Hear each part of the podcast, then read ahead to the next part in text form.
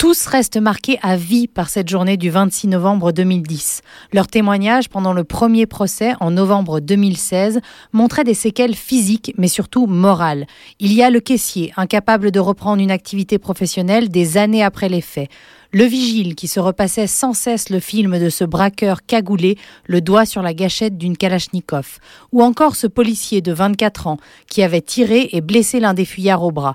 Ce jeune gendarme a pleuré chaque soir durant les trois semaines qui ont suivi les faits.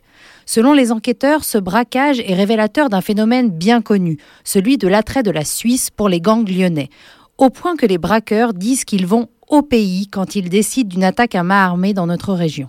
À l'issue du premier procès, trois accusés ont été condamnés à des peines de 15, 16 et 18 ans. Deux contestent leur peine et se retrouvent ce matin sur le banc des accusés en appel. À leur côté, le quatrième, qui avait été acquitté, mais dont la relaxe est contestée par le procureur. Le verdict est attendu le 2 novembre.